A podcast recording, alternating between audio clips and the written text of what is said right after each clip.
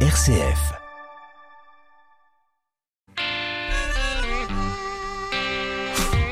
Bonsoir et bienvenue à toutes et à tous dans le 18-19 régional. L'Europe en guerre sur son territoire depuis l'offensive de Vladimir Poutine en Ukraine, l'Union européenne contre-attaque. Une guerre économique et financière comme l'a rappelé Bruno Le Maire, le ministre de l'économie. Une guerre qui change de forme depuis quelques années. Alors quelles sont les forces de la France? On en parle avec le député du Puy-de-Dôme dans 10 minutes, André Chassaigne, membre de la commission de défense nationale et des forces armées. Et puis nous irons en territoire auvergnat en fin d'émission, dernier épisode de notre feuilleton, feuilleton qui nous emmène au 19e siècle. Visite de l'hôtel de ville de Moulins dans l'Allier ce soir, toujours en compagnie de Jérémy Coulon à 18h50. Et puis votre rendez-vous d'actualité ce sera à 18h30 en compagnie de Charlotte Mangibaud. Bonsoir Charlotte. Bonsoir Corentin, bonsoir à toutes et à tous. Quels sont les titres de l'actualité ce soir?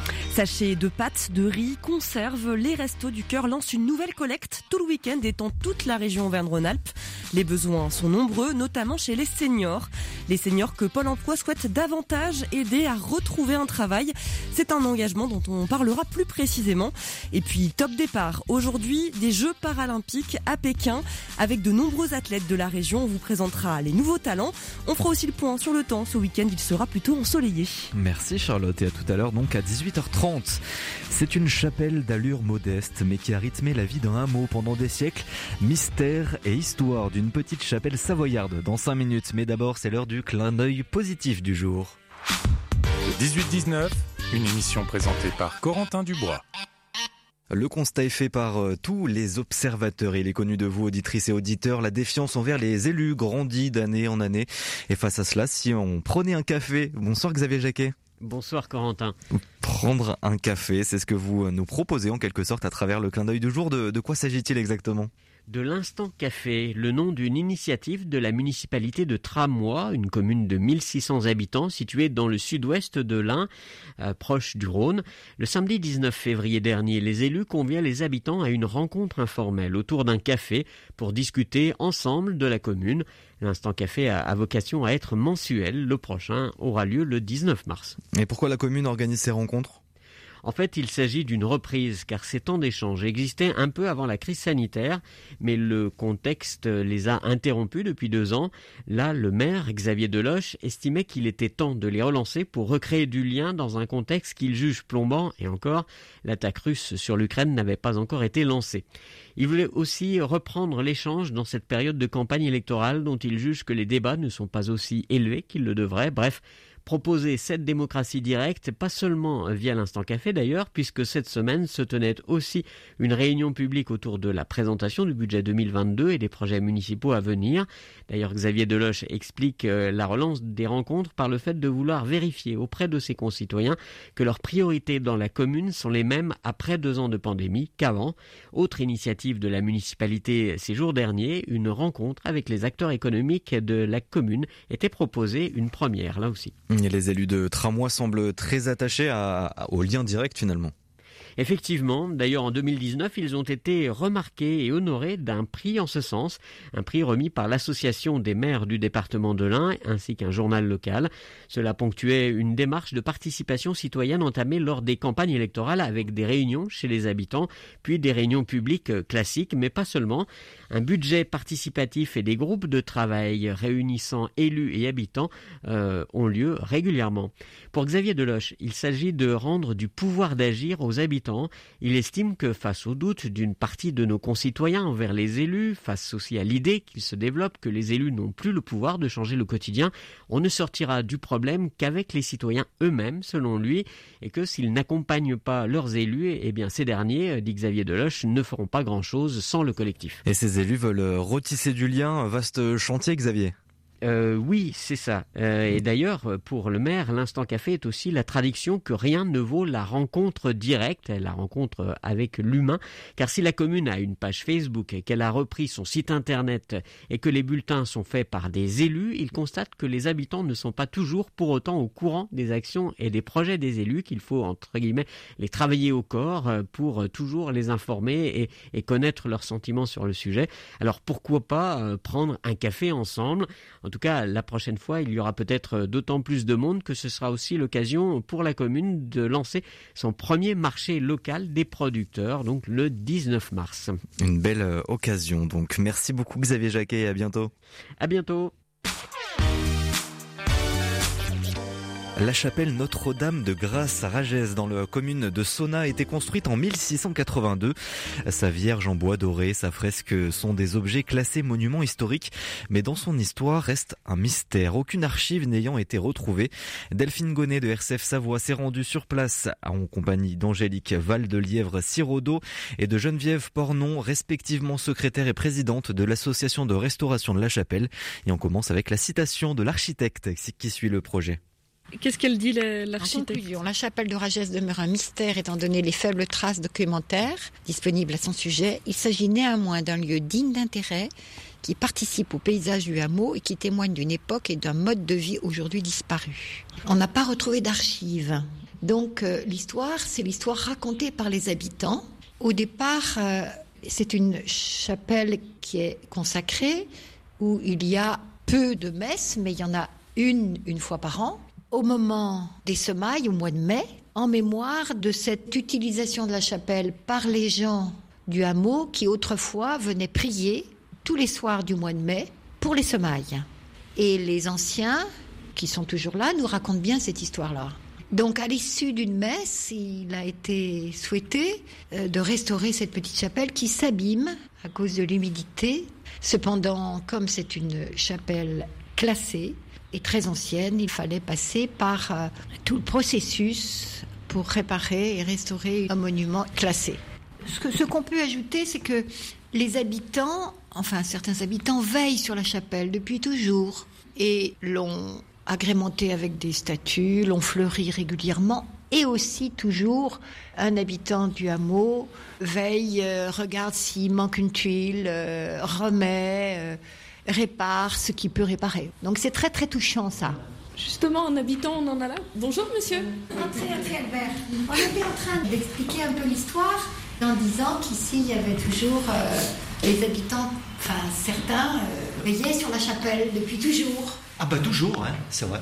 Vous, vous, habitez à côté de la chapelle, c'est ça? Pas loin, hein, à 50 mètres. Hein. Et depuis 71 ans. Et puis dès, l'âge de, de, 6 ans, hein, on allait donc euh, toutes les années au mois de mai, faire les prières. Et ça durait tout le mois de mai. Et tous les jeunes du village, et puis pour les gamins qui étaient plus jeunes, les parents se déplaçaient. Ça devait faire beaucoup de monde dans cette euh, petite chapelle. Ah, il y avait du monde quand même. Hein. À vue d'œil comme ça, il y en avait certainement au moins deux douzaines. Hein. Vous me disiez, c'était tout un mois de prière, c'était pas simplement une messe au mois de... mois de mai. Ça durait tout le mois de mai. Puis alors, euh, Monsieur Chautran, euh, il veillait. Hein. Quand on n'y était pas, c'est qu'il y avait quelque chose qui ne devait pas aller. Alors donc, il venait chez les parents. Ah, il sonnait la cloche, hein Ah ouais, ouais. Ah oui, il y a le, fil qui pend là, juste devant l'entrée. Ah C'était pour, euh, pour appeler les enfants à la prière. Hein. ouais, ouais, ouais. Je m'en rappelle toujours. Hein. Bon, nous, on, était trop petits, on pouvait pas tirer sur la corde, hein. mais c'était M. Chautran qui, qui, sonnait. Et puis alors, euh, cinq minutes, dix minutes après, on était tous là. Est-ce que aujourd'hui, pour les messes du mois de mai, il y a toujours du monde qui vient quand même se presser à la chapelle? Oui, oui, il y a du monde. C'est pas plein, mais il y a du monde. C'est un peu traditionnel, la messe du mois de mai euh, ici. Vous la ratez pas, vous, euh, Albert? Ah bah non, hein, euh, quand je peux venir, je viens. Vous me dites que vous veniez ici déjà tout petit enfant. Est-ce que l'intérieur a changé depuis? Moi, je, l'ai toujours vu comme ça. Hein. Les bancs, c'était les mêmes. Euh, le parterre, c'était pareil, ça n'a pas changé. Hein. Avec donc toujours la corde pour sonner la cloche Voilà, bon, je ne sais pas si c'est la même. Mais par contre, bon, ils ont refait le clocheton, hein, puis bon, la fresque devant. Hein. On va en parler après, mais d'abord, j'aimerais bien aussi peut-être euh, quelques mots sur la décoration intérieure. Je ne sais pas si, euh, Angélique, vous voulez bien me, me, décrire un peu ce qu'on trouve ici dans cette chapelle? Alors, la décoration, pour ce qui est des murs eux-mêmes, Bon, c'est très abîmé. Il semble qu'il y ait eu des tentatives de restauration avec une espèce de badigeon qui malheureusement a plus euh, abîmé qu'autre chose. On voit là au fond, derrière l'hôtel, qu'il y avait des décors, du bleu, du, de l'ocre. Donc il y avait sûrement un décor euh, mural, mais pareil, on n'en sait pas tellement plus. Le sol, ce sont des grandes dalles de pierre. Il y a une corniche qui est un petit peu décorée Les 99%, ça n'a jamais changé. Hein. Et quand vous étiez jeune, déjà les anciens vous parlaient de l'histoire de cette chapelle? Ah oui, oui, oui, oui, oui. C'était comme euh, le travail de la terre. Les, prières, ça faisait partie de la vie. Euh, ça rythmait les... Voilà, exactement. Bon, ils ne pouvaient pas toujours passer à dire des prières parce que les pauvres, ils étaient surchargés de travail. Et puis, il n'y avait pas la mécanisation hein, de maintenant. Hein. Bon, maintenant, tout a changé.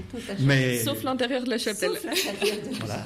Donc, juste aussi pour euh, revenir aussi un petit peu sur la, décoration de la chapelle. Donc, là, juste en face de nous, quand on arrive, c'est donc euh, la Vierge en bois doré, celle qui est euh, objet classé monument historique. Elle a toujours été là Ah, elle a toujours été là. Hein. Ah oui, oui, oui. Alors, peut-être on peut faire un petit tour à l'extérieur, aller voir la fresque. Alors, quelle est la, scène qui représentait là C'est l'Annonciation? C'est Jésus et Saint Jean-Baptiste au centre. À droite et à gauche, les personnages, donc oui, c'est la Vierge et l'ange Gabriel, donc l'Annonciation. D'après ce que j'ai entendu, il y a peu de représentations de Jésus et de Jean-Baptiste petits et jouant ensemble. Donc ça, c'est très touchant, quoi. C'est très très touchant, ce médaillon. En quelle année est-ce qu'elle a été peinte, cette fresque? Je crois que c'était comme la Vierge, elle date du 18e. Merci beaucoup. Merci. Voilà. Merci à vous. Et il est possible de visiter cette chapelle en écrivant au préalable à l'adresse avald.hotmail.com. C'était un reportage de Delphine Gonnet. 18-19, l'invité. La guerre est arrivée sur notre continent. L'offensive russe en Ukraine inquiète le monde entier.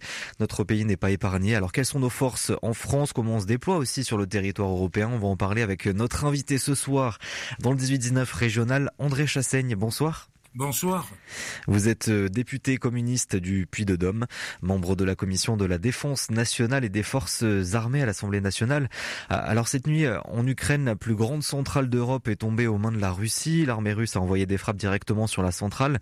Euh, ça a créé un, important incendie. La situation se tend encore plus. Est-ce qu'on est prêt à, réagir? Tout dépend de ce que l'on n'envisage comme, comme réaction. Je crois qu'aujourd'hui, au niveau de l'Union européenne, euh, je me réjouis du fait qu'il y ait des sanctions très fortes qui aient été prises, d'ailleurs qui sont prises aussi euh, par d'autres pays au niveau planétaire, parce que je pense que véritablement, euh, il faut taper fort d'abord en termes de sanctions pour montrer que Poutine et ses acolytes sont isolés, mais vont surtout avoir des conséquences extrêmement graves euh, de leur comportement, qui est gravissime pour, pour le devenir, je dirais même, euh, de notre planète tout entière. Donc la première chose, c'est des sanctions qu'il faut appliquer rapidement, même si ça peut nous coûter euh, des euh, cher en ce qui nous concerne, avec des conséquences. Il faut assumer, assumer ces choix dont je me réjouis. Mais des sanctions économiques oui, bien sûr, des sanctions qui sont des sanctions euh, économiques, mais qui peuvent d'ailleurs aller au-delà des sanctions économiques. On le voit bien euh, au niveau culturel, au niveau sportif, ça doit être extrêmement large parce qu'il faut que le mouvement simplifie dans tous les domaines. Un conseil de, sécurité de l'ONU s'est réuni à 17h30 à la demande de, Londres. Réunion euh, d'urgence hein, par rapport à ces frappes russes euh, sur, cette centrale et au risque d'accident nucléaire majeur. Hein. Les Russes avaient déjà pris euh, en plus le, site de la centrale de Tchernobyl. Qu'est-ce qu'on peut attendre comme réaction aussi de la part de l'ONU?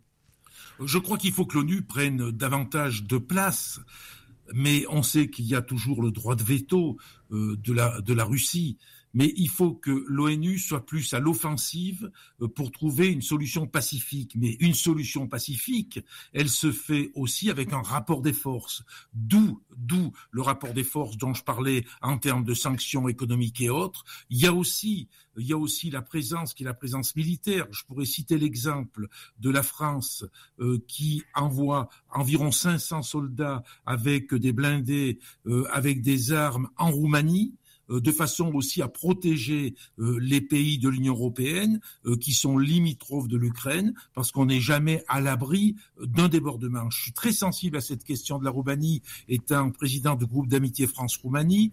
J'ai d'ailleurs lancé hier un appel à l'ensemble des députés et du personnel de l'Assemblée nationale pour qu'ils participent aux actions de financement qui accompagnent les réfugiés, d'ailleurs qu'ils soient en Pologne, en Roumanie, en Hongrie ou dans d'autres pays. Il y a donc ça à mettre en place, mais je crois qu'il faut aussi euh, que on, préserve, qu'on préserve d'éventuels élargissements, ce que je souhaite évidemment pas, un éventuel élargissement du conflit.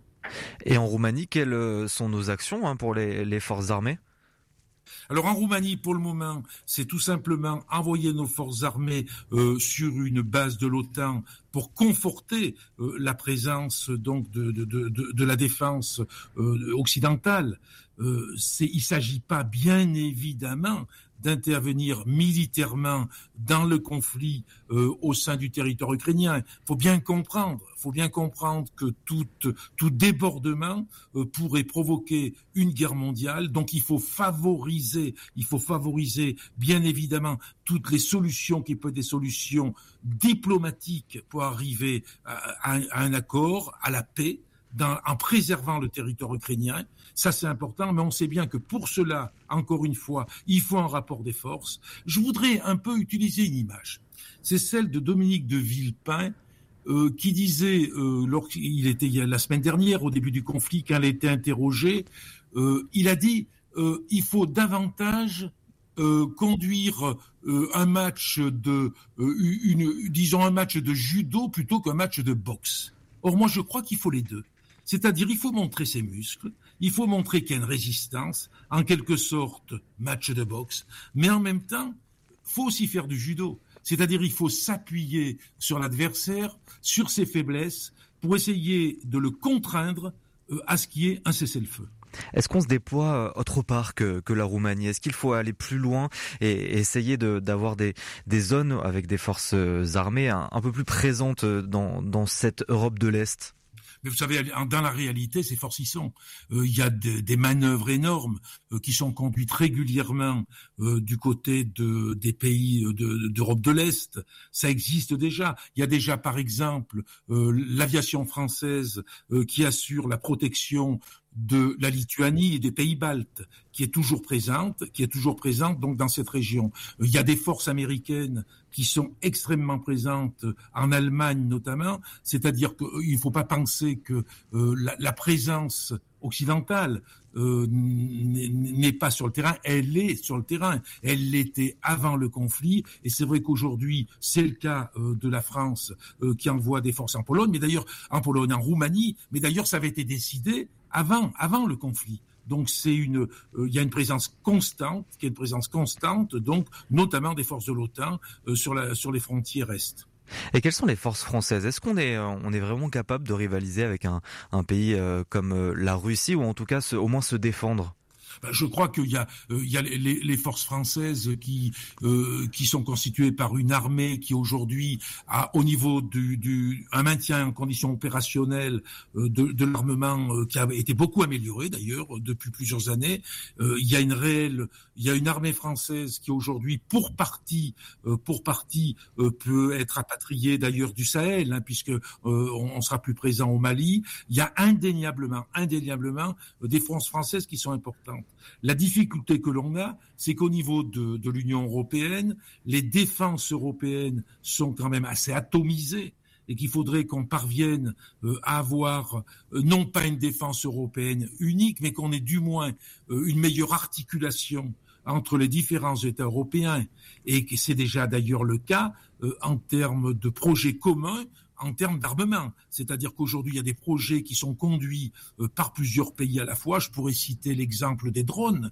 Euh, les drones, aujourd'hui, euh, il y a la mise en œuvre d'un projet de drone européen avec notamment l'Espagne, avec notamment l'Allemagne, qui fera qu'on va, on va développer ce type, ce, type d'armement. il y a aussi, il y a aussi donc des, des, de l'avion de combat. il y a des, il y a, il y a véritablement des, des projets communs qui sont conduits au niveau européen et qu'il faut sans aucun doute renforcer parce que la France, elle seule, euh, ne peut pas développer un armement qui serait uniquement un armement français. Mais quand c'est nécessaire d'avoir de la coopération, il faut avoir de la coopération pour pouvoir renforcer notre défense nationale et en même temps la défense européenne. C'est ce qu'a déclaré d'ailleurs Emmanuel Macron mercredi hein, dans son discours. Notre défense européenne doit franchir une nouvelle étape et on en parlera avec vous euh, dans dix minutes après le journal régional. Vous restez avec nous, André Chassaigne, un député communiste du Puy-de-Dôme et membre de la commission de la défense nationale et des forces armées.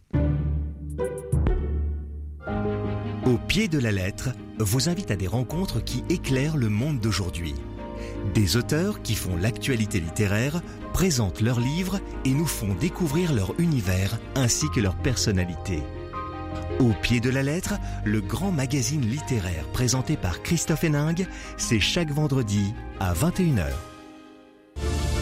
RCF vous propose le podcast Ces chrétiens qui ont changé l'histoire.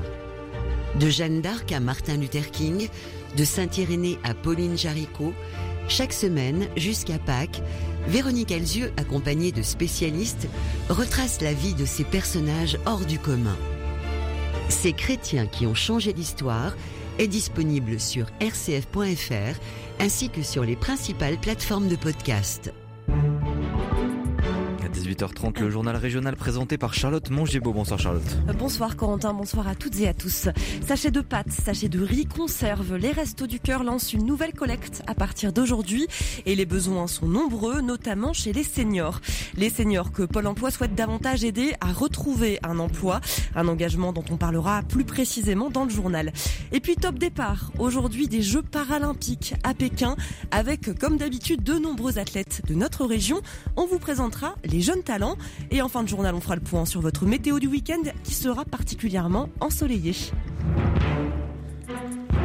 6000 km parcourus et une arrivée en Auvergne-Rhône-Alpes. C'est un bus qui sillonne la France, un bus d'alerte républicaine en route pour faire campagne autrement contre les extrémismes identitaires et pour le vivre ensemble pour la paix civile. Un bus lancé par le Camp des Milles, un ancien centre d'internement et de déportation français situé à Aix-en-Provence. Des premières rencontres ont été organisées avec les étudiants à Lyon et à Bron cette semaine, car pour Alain Chouraki, directeur de recherche au CNRS, président de la fondation du Camp des Milles, ce bus est un passeur d'histoire. Il est indispensable pour susciter l'engagement des citoyens à la veille de la présidentielle. Dans les analyses que nous faisons à partir du passé, il apparaît clairement que dans les grandes tragédies, euh, Shoah, euh, génocide des Arméniens, des Tutsis, euh, des Tziganes, nous retrouvons un développement en trois étapes qui mènent au pire. Et nous sommes au milieu de ce processus. La crispation identitaire, des institutions attaquées, une violence qui monte dans la société, un rejet des élites, bref, des éléments qui font complètement écho avec le présent. Donc pour nous, c'est une manière d'alerter en disant n'attendons pas comme dans le passé que le pire soit là pour y réagir. Essayons d'empêcher la première réaction, c'est de voter. C'est la manière la plus saine de faire vivre la démocratie contre les extrémismes identitaires, nationalistes ou religieux, qui sont dans l'histoire le moteur qui conduit au pire. Ce bus qui arrivera demain à Grenoble et qui visitera plus de 21 villes à travers la France. La campagne officielle des candidats, elle, prend beaucoup de vitesse alors que les parrainages viennent d'être bouclés, que le Conseil constitutionnel va publier la liste des candidats. Une liste où figure bien sûr le président de la République, Emmanuel Macron. Il a rejoint la course officiellement hier soir et déjà ses opposants ne mâchent pas leurs mots sur son bilan de quinquennat, comme Laurent Vauquier, le président du Conseil régional d'Auvergne-Rhône-Alpes, a qualifié le modèle présidentiel d'Emmanuel Macron de monarchique et de dictatorial avant de retirer finalement ce dernier mot qu'il a jugé inadapté face au contexte actuel. Des paquets de pâtes, de riz et des conserves. Les Restos du Cœur passent à l'heure d'été ce week-end et lancent une nouvelle campagne de collecte. Après la campagne hivernale, l'association prépare aujourd'hui cette grande collecte jusqu'à dimanche. L'objectif est de recueillir autant de dons qu'en 2021. Mais l'omniprésence de cette guerre en Ukraine dans les esprits pourrait perturber cette campagne. C'est l'inquiétude que porte Joël Possiche, le président des Restos du Cœur en Haute-Savoie. Il n'y a pas que la crise en Ukraine, hein. il y a aussi en fait l'augmentation du coût de la vie, euh, l'augmentation euh, du carburant, euh, toutes ces conséquences-là, plus ce qui vient s'ajouter effectivement avec la crise en Ukraine. Donc effectivement, oui, on, on, a un petit peu peur que notre collecte soit un petit peu inférieure à celle de l'année passée. Mais bon, après, on a aussi confiance en la générosité des gens. Voilà, mais après, euh, après, effectivement, il y a des priorités. Et puis bon, les gens choisiront leurs priorités. Mais de toute manière, euh, il faut il faut aider tout le monde. Hein. Voilà, Donc, il y a de plus en plus de personnes à aider. Euh, et puis on s'attend à des jours euh, bien difficiles, euh, mais on, est en ordre de bataille. Hein. Tous nos bénévoles sont prêts, sont toujours motivés. Euh, mm. On n'a jamais eu de rupture de l'aide alimentaire pendant la crise du Covid. Il n'y en aura pas non plus avec cette crise-là. Moi, j'ai confiance aux bénévoles qui sont dévoués corps et âme. La campagne donc des Restos du Cœur en ordre de bataille tout le week-end et dans toute la région Auvergne-Rhône-Alpes. Voilà une nouvelle qui pourra faciliter l'employabilité des seniors. Une convention vient d'être signée entre Pôle emploi en Auvergne-Rhône-Alpes et la Caisse d'assurance retraite et de santé au travail. Elles vont donc ensemble travailler à aider les demandeurs d'emploi les plus âgés à mieux s'y retrouver dans leurs projets entre travail et retraite. Un bon coup de Frédéric Toubeau, directeur de Pôle emploi en Auvergne-Rhône-Alpes. Pour les demandeurs d'emploi qui ont aujourd'hui 59 euh, ans et plus, c'est un déjà de les rassurer par rapport à leurs droits à la retraite et surtout de leur euh, donner de la visibilité sur les opportunités en termes d'emploi euh, que les personnes pourraient reprendre dans les mois et dans les années à venir parce qu'il y a énormément d'opportunités aujourd'hui et puis surtout Aujourd'hui, par rapport à cette situation-là, ça donne la possibilité à, des demandeurs d'emploi d'engranger des droits pour les futurs droits à la retraite euh, dont ils pourraient disposer. Alors concrètement, comment vous faites pour les accompagner? Alors on a mis en place euh, au niveau de Pôle Emploi euh, un parcours de remobilisation pour des demandeurs d'emploi de longue durée et euh, on organise au sein des agences de Pôle Emploi des ateliers en lien avec la CARSAT et il y a un conseiller de Pôle Emploi qui accompagne les demandeurs d'emploi et ça permet de repartir avec une vision assez précise de leurs droits et puis surtout d'avoir des simulations sur le fait de dire que si demain ils reprennent un emploi, quelles conséquences ça peut avoir sur leurs droits à la retraite. Frédéric Toubeau, directeur de Pôle emploi en Auvergne-Rhône-Alpes. Et ce dispositif avait déjà été mis en place dans 23 agences de la région. Il intervient désormais dans un contexte favorable au niveau de l'emploi. Le biogaz, le gaz vert, il poursuit sa conquête de l'Auvergne-Rhône-Alpes. Selon le bilan 2021 dressé par GRT Gaz, la filiale d'Engie pour le transport de gaz naturel, le nombre de sites de méthanisation reliés au réseau de la région a quasiment doublé, passant de 15 à 28 sites. La consommation de gaz naturel est en hausse, plus 8% dans la région. Une forte dynamique, même si le secteur reste minoritaire. Et encore un service d'urgence contraint à une fermeture partielle faute de personnel. À Saint-Etienne, l'hôpital privé de la Loire devra se passer de ses urgences la nuit à partir de lundi entre 20h et 8h et pendant au moins tout le mois de mars. Face aux difficultés de recrutement de médecins urgentistes, des difficultés rencontrées dans de nombreux hôpitaux de la région. Et puis toujours côté santé, toute cette semaine au CHU de Clermont-Ferrand, les maladies rares ont été mises en lumière. De nombreux organismes ont été invités à mieux faire connaître leurs actions Parmi eux, l'association des malades des vaisseaux du foie. Selon sa présidente nationale Liliane Vénia, les personnes touchées par ce type de pathologie n'ont parfois pas conscience du mal qui les ronge. Les patients ne nous connaissent pas toujours et donc c'est l'occasion pour eux de, de venir parler avec euh, des patients ou des proches de patients. Donc euh, c'est l'occasion, oui, de, nous faire connaître. On a euh, Clermont-Ferrand et centre de compétences et donc bah, on, attend justement, on vient les rencontrer.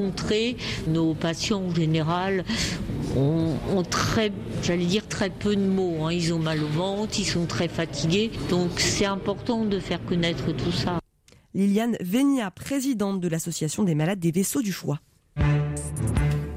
Après les Jeux Olympiques, les Jeux Paralympiques s'ouvrent aujourd'hui à Pékin. Oui, et l'objectif pour la délégation française, faire aussi bien qu'à Pyongyang il y a 4 ans, intégrer le top 5 au classement des médailles. La skieuse savoyarde Marie Baucher sera de la partie pour ses quatrième et probablement derniers Jeux Olympiques, ainsi que le biathlète au savoyard Benjamin Davier. Et puis il y a un petit nouveau, Loubras Dagan, un jeune skieur de 26 ans, né à Annecy, licencié à Tignes. À 19 ans, il a contracté la maladie de Lyme et il a perdu brutalement l'usage de ses jambes, de ses bras, mais aussi de la parole et de la vue. Avec du courage et de la détermination, il parvient à remonter la pente. Sept ans plus tard, le voilà représentant de son pays aux Jeux paralympiques. Nous l'avons contacté depuis Pékin si on me laisse le choix entre ma vie, d'avant et ma nouvelle vie, on va dire, sans hésiter, je prends ma nouvelle vie. Clairement, euh, pour moi, pour ma part, être, être en fauteuil en 2022, ce n'est pas grand-chose. Euh, je, je, je, suis autonome pour tout, pour tous mes déplacements, pour, euh, pour tout, et ça m'a ouvert tellement d'autres portes et tellement de belles choses aussi que clairement, je regrette pas du tout et j'ai une belle nouvelle vie. Pour les médailles, j'y pense pas encore. Clairement, le but, c'est de se faire plaisir, c'est voilà, d'arriver en bas, d'être content du ski que j'ai produit. Et euh, si, tout va bien, si je suis content du ski que j'ai produit, généralement, ça devrait bien marcher. Donc euh, pour l'instant, pour les médailles, on verra plus tard. Mais voilà, on va se dire déjà de se faire plaisir, d'être content de ce que j'ai fait, et, après on verra ce qu'il en est, ce qu'il en est après. Lou Brasse Dagan qui compte 5 possibilités de remporter au moins une médaille à commencer par la descente à suivre la nuit prochaine entre 3 et 6 heures du matin. Et puis, un mot de culture avant de terminer ce journal, puisqu'un nouveau directeur prend les rênes du festival de la Chaise-Dieu en Haute-Loire. Il s'appelle Boris Blanco. C'est un violoniste de 29 ans. Il va donc remplacer Julien Caron, qui dirigeait le festival depuis 10 ans. Boris Blanco souhaite impulser quelques nouveautés à cet événement, au fonctionnement pourtant bien huilé. Et parmi elles, la redécouverte des grandes pièces du répertoire sacré, mais aussi faire revenir, faire venir les plus jeunes artistes Boris Blanco que ce soit du côté des auditeurs ou des artistes, je pense qu'il faut ouvrir le festival à la jeunesse de manière absolument plus forte. Je pense que les jeunes artistes doivent être plus présents à la chaise Dieu. Je pense que les jeunes générations d'artistes doivent venir faire leur premier pas à la chaise Dieu, que le public doit les découvrir à la chaise Dieu en premier. Faire de la chaise Dieu un lieu d'accueil encore plus que ce qu'il est aujourd'hui et un lieu de tremplin pour les jeunes artistes. Je pense que c'est un enjeu artistique et je pense que c'est un enjeu pour le public aussi parce qu'on a dans la musique classique en général et à la chaise en particulier un enjeu sur le renouvellement des publics et je pense que une des réponses, il n'y a jamais une seule réponse mais une des réponses, c'est de rajeunir tout. Voilà, c'est-à-dire les artistes, et que ça ira avec le public. C'est une des réponses. Ça veut pas du tout dire d'oublier les grands artistes qui font l'histoire de la chaise Dieu et qui viennent euh, tous les ans. Et l'objectif est aussi de proposer plus de résidences pour les artistes de la région et en France. Et un temps frais mais ensoleillé ce week-end, Charlotte. Oui, on perd effectivement quelques petits degrés, mais les températures restent de saison. Demain matin, on attend 2 degrés à Annecy, 3 à Bourgoin-Jallieu, 4 à Lyon, 5 à Valence. L'après-midi, un grand soleil s'empare de l'ensemble de la région Auvergne-Rhône-Alpes. Pas de nuages à l'horizon. Et le mercure affichera 8 à Saint-Etienne, 9 degrés à Clermont-Ferrand, 10 degrés à Moutier, 11 à Moulins et à Lyon, 12 degrés à Privas. Et puis dimanche, attendez-vous à une journée assez similaire dans le ciel avec toujours beaucoup de soleil et peu de vent. Dimanche matin, il fera par exemple 2 degrés à Bourg-en-Bresse, 3 à Chambéry, 5 à Lyon. Et puis l'après-midi de dimanche, on attend entre 7 et 10 degrés.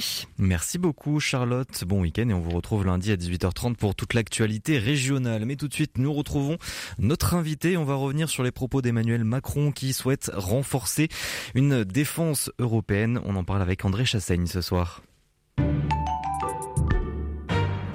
Samedi, vous avez rendez-vous avec l'histoire.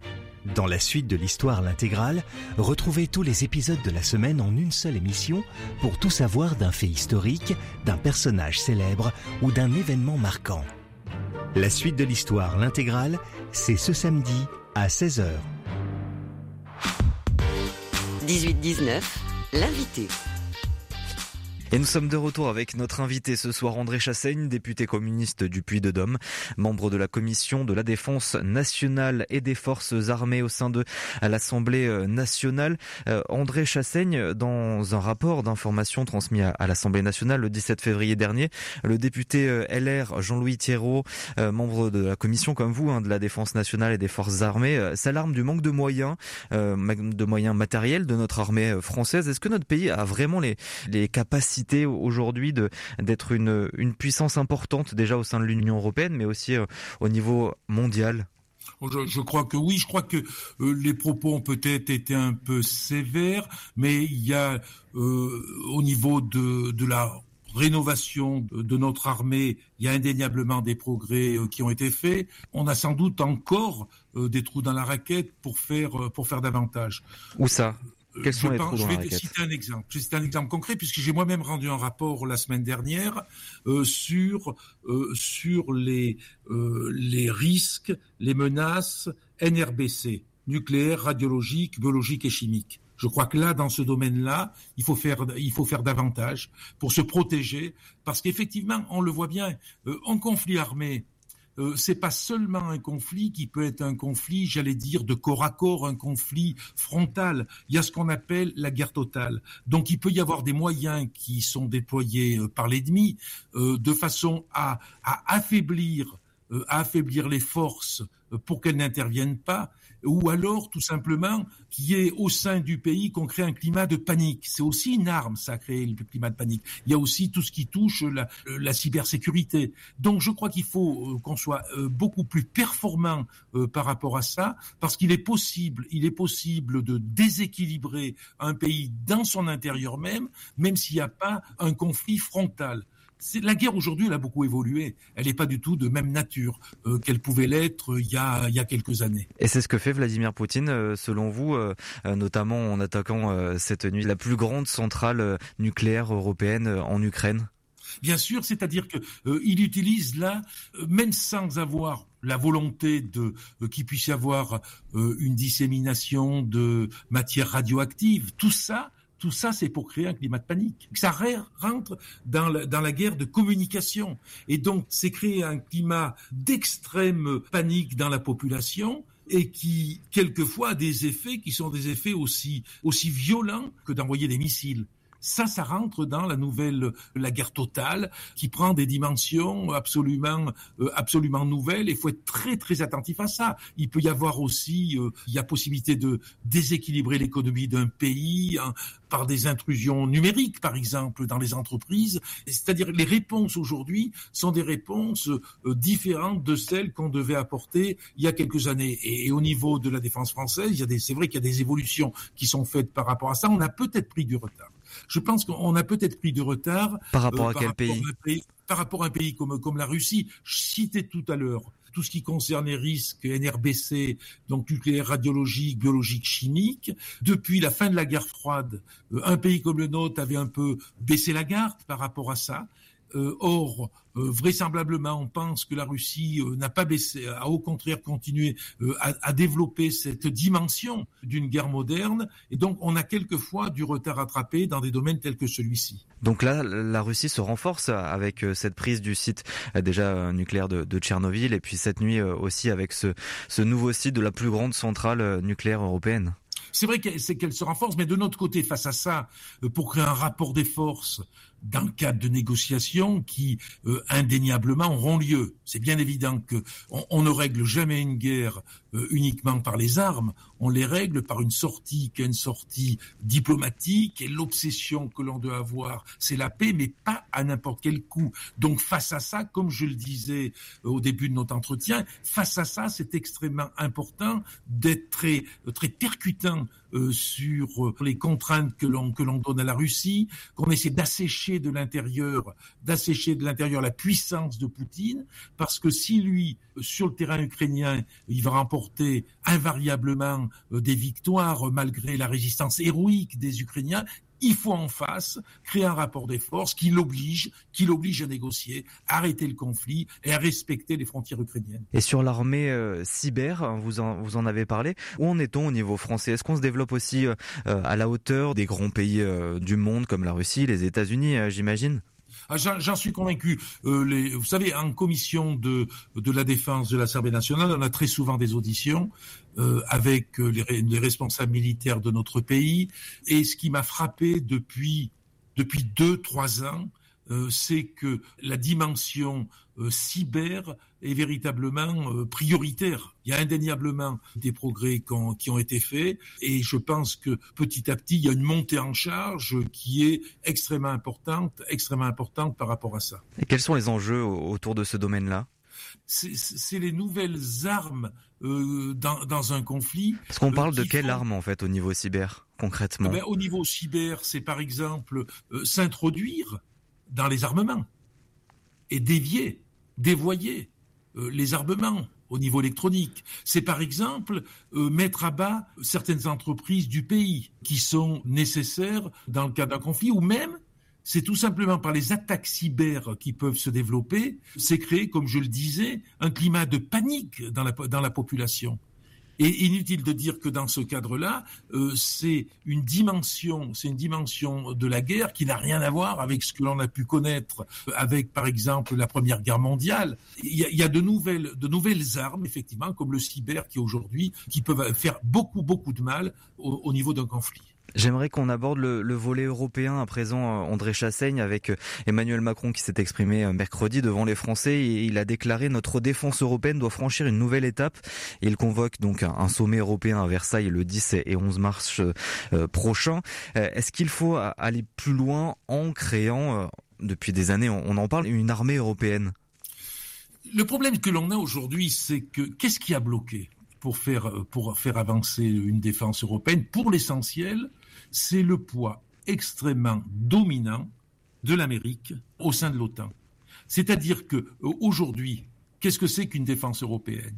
C'est d'avoir, par exemple, des armements qui sont des armements qui peuvent être le fruit d'une coopération entre plusieurs pays européens. Mais c'est aussi le fait qu'on ne soit pas soumis à la domination euh, américaine et que l'on puisse avoir une forme d'autonomie. Et je crois qu'aujourd'hui, euh, pour ma part, je pense qu'il va y avoir un choix à faire entre l'OTAN, qui, je, le répète, est essentiellement dominée euh, par les États-Unis, ou alors avancer davantage euh, vers une forme de défense européenne que je place en termes de complémentarité entre nos armées, d'articulation entre nos armées, parce que je pense qu'il ne faut pas oublier qu'il nous faut une souveraineté nationale, et que si on abandonne la souveraineté nationale dans le domaine de la défense au profit d'une défense européenne, on n'est pas sûr de, de garantir l'avenir en ce qui nous concerne. Donc, de la coopération, une articulation entre les différentes armées européennes, mais pour autant conserver la souveraineté de nos forces. Donc on pourrait rester dans l'OTAN et en même temps créer cette, euh, cette défense européenne? Le, gros problème de, de, l'OTAN, euh, c'est le, le, commandement intégré de l'OTAN. Euh, c'est le commandement intégré de l'OTAN qui, en définitive, est dominé par les États-Unis et peut nous conduire vers certains conflits qui ne sont pas forcément dans l'intérêt de l'Union européenne. Je crois qu'effectivement, aujourd'hui, c'est pas envisageable de faire disparaître l'OTAN, mais je crois qu'il faut la faire évoluer. C'est-à-dire que l'OTAN soit beaucoup moins dominatrice et que l'on puisse davantage euh, avoir travaillé entre nous. Vous savez, quand on regarde la vente des armes, la France essaie de vendre des, euh, avions, des bateaux euh, dans des pays qui sont les pays d'Europe de, l'Est. Et bien, en principe, on se fait battre chaque fois sur le marché. Chaque fois. Chaque fois, ce sont des armes américaines qui sont achetées. Parce qu'on considère certes que l'Amérique est en quelque sorte le, bouclier de l'Europe. Eh ben, si on veut développer une défense européenne, faudrait qu'on considère qu'on soit capable, nous, de construire aussi notre bouclier propre et, et, pouvoir coopérer entre nous. En tout cas, c'est ce que moi je souhaite. Et qu'est-ce que vous attendez de ce sommet européen à Versailles le 10 et 11 mars? Ben, il est certain que la France euh, préside euh, l'Union européenne. Euh, ce que j'attends, c'est qu'on puisse, ah, c'est difficile de dire ça, tirer les leçons de ce qui se passe aujourd'hui, avoir conscience qu'il y a un risque réel et essayer de réfléchir comment, comment on peut aussi orienter l'Europe vers, vers une autre voie. C'est-à-dire que l'Europe, moi je toujours considéré qu'elle pouvait aller jusqu'à l'Oural. Je pense que Poutine ces jours peuvent être comptés comme dirigeant de la Russie. En tout cas, je le souhaite. Il ne faut pas oublier qu'il faut aussi qu'on ouvre les possibilités de dialoguer avec d'autres dirigeants qui pourrait y avoir demain en Russie, de façon à ce que euh, cette, cette, protection se fasse sur l'ensemble du continent européen. Ça peut vous paraître décalé ce que je dis, mais moi je mets beaucoup d'espoir là-dedans, parce qu'on ne peut pas rester dans une espèce de front contre front qui peut nous amener à des conflits, on le voit comme aujourd'hui. Il faut essayer de réfléchir comment on peut construire ensemble une Europe qui serait une Europe de la paix. Merci beaucoup André Chassaigne d'avoir été avec nous. Et je rappelle, vous êtes donc député communiste du Puy-de-Dôme et membre de cette commission de la défense nationale des forces armées. Merci beaucoup. Je vous remercie.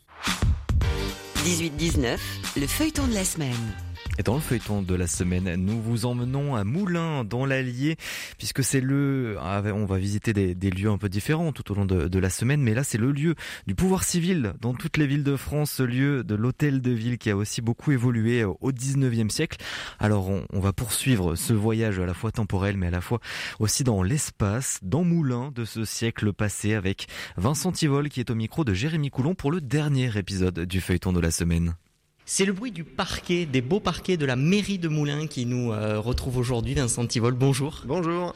Un autre bâtiment emblématique de cette époque 19e, on a dans l'imaginaire collectif les préfectures et les mairies, tous ces bâtiments qui ont aussi un renouveau au 19e. Oui, alors avec l'hôtel de ville de Moulins, donc on est dans une construction euh, assez caractéristique du néoclassique. Néoclassicisme, ça correspond à une période artistique donc qui se situe à la fin du XVIIIe et début du XIXe siècle. Donc jusque dans les années 1820, on est vraiment à la pleine époque du néoclassicisme. Et on a ce projet donc euh, de l'architecte municipal François Agnetti euh, de construire un hôtel de ville qui n'est pas que un hôtel de ville puisqu'il est couplé avec une autre fonction, c'est-à-dire la fonction de bibliothèque, bibliothèque publique, bibliothèque municipale. D'ailleurs, quand on observe la façade qui donne sur la place Max Dormois, eh ben on devine encore sur la façade l'ancienne inscription euh, précisant donc ce titre-là, bibliothèque publique. Donc on avait deux fonctions, deux façades différentes. Donc la façade avant correspond à une architecture avec euh, des colonnes, avec la superposition des ordres d'architecture, le dorique, le ionique, avec une belle façade donc qui euh, bah, s'inspire finalement un petit peu de l'architecture de Palladio au XVIe siècle. C'est-à-dire qu'on est dans des références de l'architecture classique, mais réinterprétées. De même que la cour intérieure, avec une euh, petite fontaine qui a été ajoutée par la suite, hein, qui n'est pas euh, une fontaine de l'époque. D'ailleurs, elle est en grande partie en béton, hein, cette fontaine. Elle se fond bien euh, au cadre général, mais elle n'est pas d'origine. Et puis la façade arrière, elle s'inspire beaucoup plus de façades de grands palais de la Renaissance à Florence par exemple, même si bien sûr on est dans, des dimensions euh, moindres hein, ici, mais on a beaucoup de références voilà, globalement à l'architecture de la Renaissance avec ce, bâtiment-là. On est aussi sur un site historiquement où il y avait déjà depuis le XVIIe siècle la maison communale, donc on est quand même aussi dans une continuité historique. Et puis euh, bah, on a différents lieux à l'intérieur qui sont quand même assez impressionnants. Bien sûr il y a le grand salon qui est le salon de réception. Le grand salon est situé au premier étage donc euh, côté euh, place de l'hôtel de ville, donc il donne euh, avec une, vue sur Jacquemart. c'est le lieu de représentation aussi de l'identité communale. C'est un, ensemble de boiseries donc qui orne cette salle avec des éléments d'architecture classique là encore, avec quelques restaurations qui ont été faites pendant l'histoire, mais globalement on est vraiment dans un, patrimoine qui est bien, euh, bien celui en fait de la, de la conception originelle des années 1820. Hein. voilà. Le, bâtiment est terminé vers 1829. Merci beaucoup Vincent Tivol pour euh, cette balade dans le 19e, dans le moulin 19e et à très bientôt. Eh ben, je vous en prie, à très bientôt, avec plaisir. Rendez-vous demain pour retrouver l'intégralité du feuilleton de la semaine avec en plus un épisode inédit, toujours avec Jérémy Coulon. Et comme tous les soirs, on termine cette émission en musique et aujourd'hui direction la Haute-Loire où le groupe de musique traditionnelle Ven vient de sortir son premier EP au titre éponyme. Ven, c'est quatre musiciens qui se sont regroupés il y a cinq ans pour faire danser sur les parquets du bal trad et jouer sur les scènes de toute la France. Je vous propose un extrait de leur EP de sauce l'au pont de Sotre.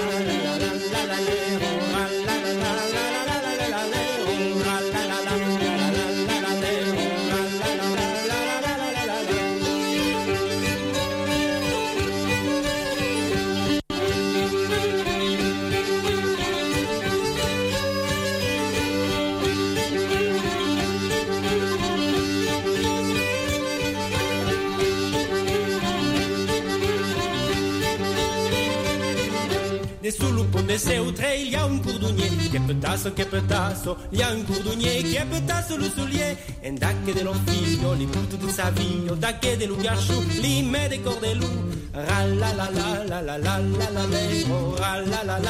C'était le groupe Ven, originaire de Haute-Loire, et donc qui sort un projet musical.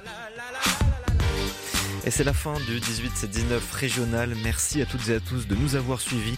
Merci à toutes les équipes de RCF d'Auvergne-Rhône-Alpes, à Benoît Lotte qui réalisait cette émission. Euh, tout de suite, vous retrouvez l'actualité nationale et internationale présentée dans le journal à 18h par euh, Clotilde Dumay. Nous on se retrouve demain à 18h10. Très belle soirée et surtout prenez soin de vous.